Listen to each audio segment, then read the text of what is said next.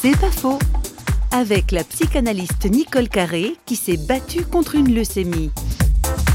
Si la foi chrétienne est un panier de provisions pour les jours de disette, la foi chrétienne ne m'a aidé strictement en rien. Parce que pour moi, la foi, c'est ce que je découvre au plus profond de l'humain.